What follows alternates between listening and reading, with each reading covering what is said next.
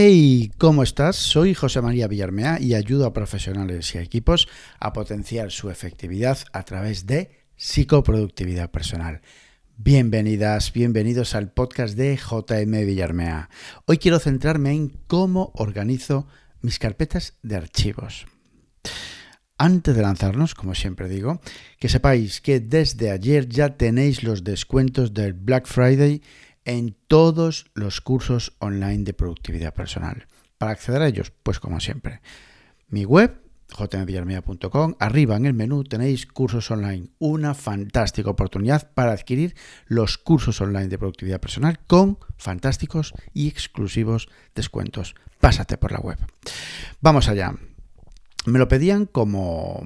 Algo muy demandado, diseñando una formación con una persona en recursos humanos, me decía literalmente que, que muchos de ellos, literalmente, que muchos de ellos se volvían, de los participantes me refiero, que muchos de ellos se volvían locos para encontrar sus archivos y tenían todo, palabras literales, manga por hombro.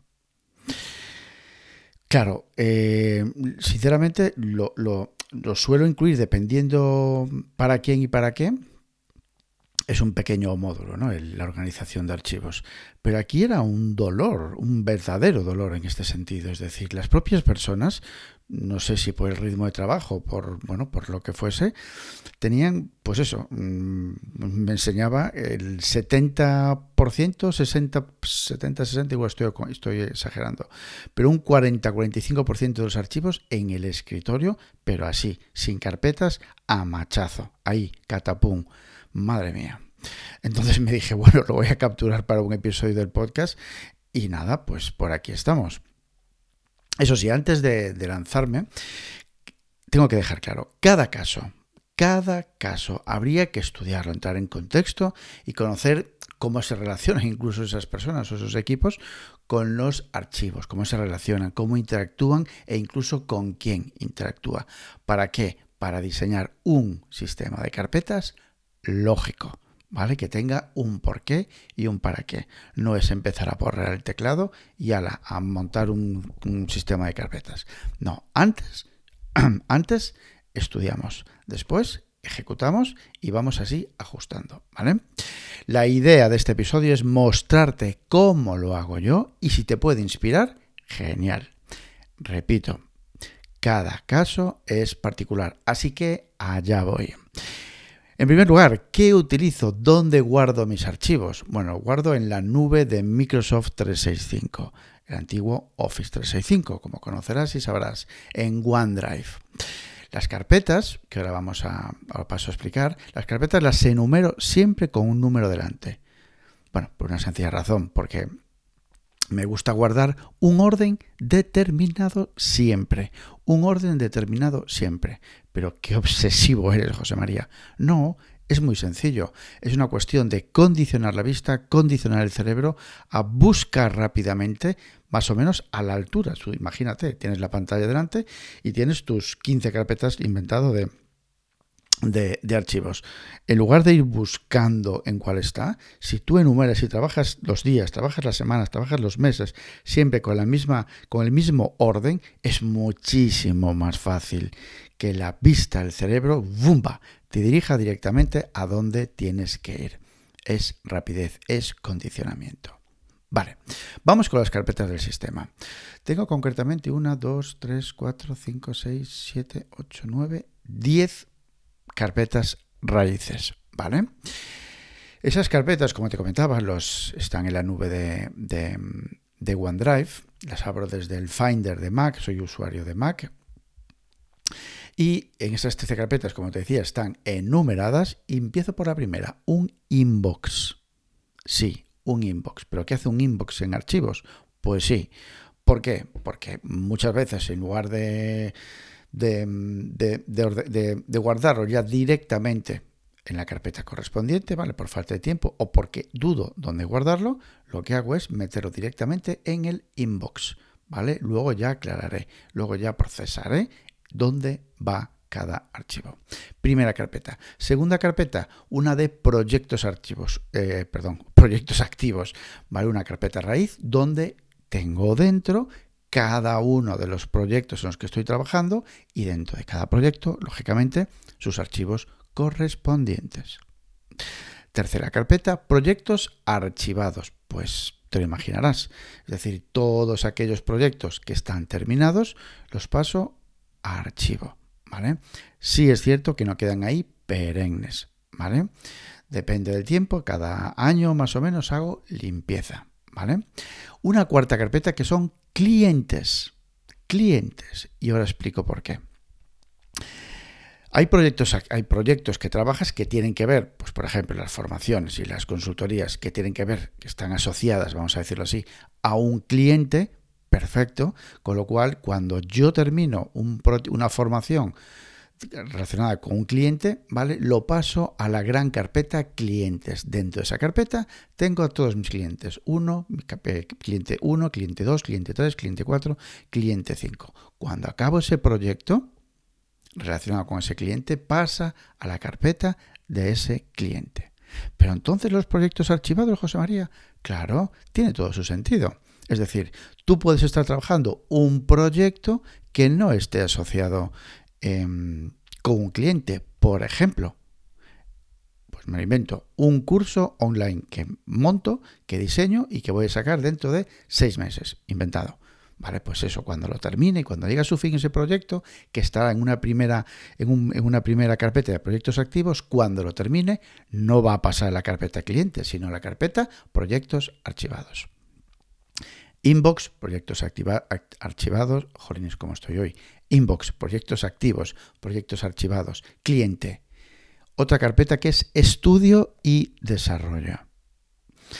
Fijaos también que estas cinco carpetas que acabo de nombrar, inbox, proyectos, proyectos activos, proyectos archivados, clientes y estudios, están arriba de todo. Son los más usados. ¿Vale?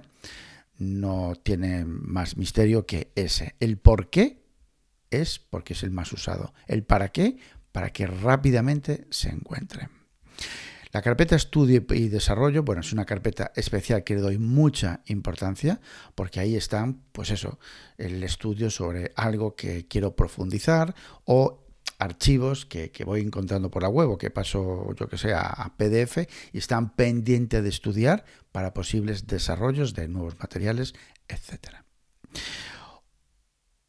Otra carpeta, miscelánea. Bueno, pues es un cajón desastre. O sea, como no todo tiene que estar clasificado, la miscelánea, pues es eso, es un cajón desastre, donde, pues, en mi caso, por ejemplo, pues tengo un almacén de, presupuestos, tengo todo lo relacionado, lo relacionado con el branding y el marketing de la, de la marca, y bueno, pues poco más tengo ahí, de verdad, la verdad.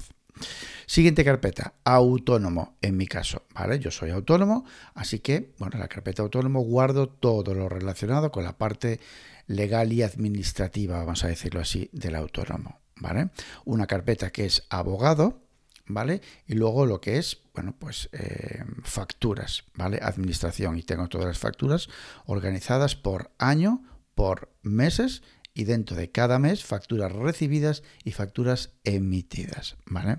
En tu caso, si no eres autónomo y trabajas por cuenta ajena, perfectamente puede ser sustituido por una parte de administración familiar, ¿vale? Muy bien, pues contenidos. Siguiente carpeta. Contenidos, claro. Mm, pues eso, contenidos que consumo, contenidos que creo.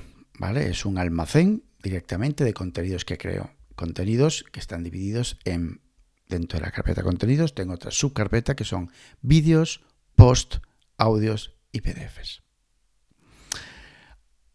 Penúltima carpeta, personal y familiar personal y familiar. No sabéis el uso que le doy, hombre, todos los días. Pues no, pero es genial, genial tener una carpeta a, nivel personal y familiar para guardar todo aquello relacionado con la, pues con esto, en este caso, subcarpeta dentro de personal y familiar, hijos, coche, mujer o pareja, como quieras llamarle, José María y piso.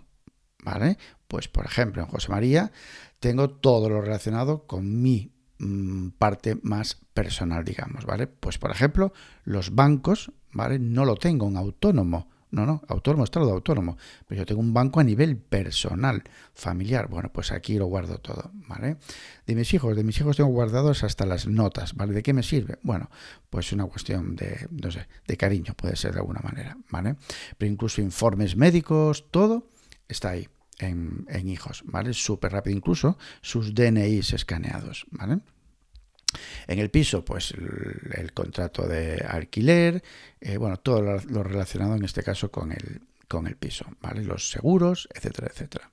Y en el coche, pues te podrás imaginar todo relacionado con el coche, como es el contrato, como es el, el contrato del seguro, todo súper a mano, ¿vale? En lugar de tirar del email como archivador, no, no, no, te creas un árbol de carpetas, te creas un, sistema de carpetas, lo implantas y buscas y vuelas y bien organizadito.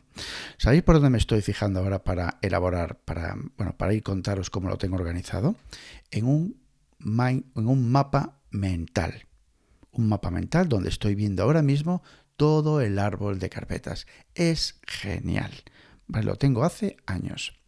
Bueno, y también te digo que voy modificando, no todos los días, ni todos los meses, ni siquiera a lo mejor todos los años, pero bueno, cuando necesito, cuando no estoy cómodo quizá o tengo otra necesidad, ajusto el, mapa mental de las carpetas del sistema y luego lo implemento en el sistema. Y una última carpeta, vaya rollo que os metí ahora, una última carpeta que es templates, plantillas, ¿vale? Desde aquí, pues lanzo, tengo guardadas todas las plantillas en casi al 100%, 98% relacionadas con las formaciones que trabajo. ¿Vale? Así que, resumiendo y rapidísimo, inbox, proyectos activos, proyectos archivados, clientes, estudio y desarrollo, miscelánea, autónomo, que eso puede sustituirse, puede ser sustituido el autónomo como algo personal, o incluso si tienes una sociedad, pues lo mismo como tenía yo antes, ¿vale? Contenidos personal y familiar y templates. Así que, por aquí os lo dejo. Recordad que ya tenéis los descuentos del Black Friday desde, desde ayer, ¿vale? En la, en la web, así que pasaros por allí y echad un ojo. Ya sabéis, podéis encontrarme en mi campamento base jmvillarmea.com y en LinkedIn por mi propio nombre, José María Villarmea. Ya sabes, actúa, haz y cambia. Abur.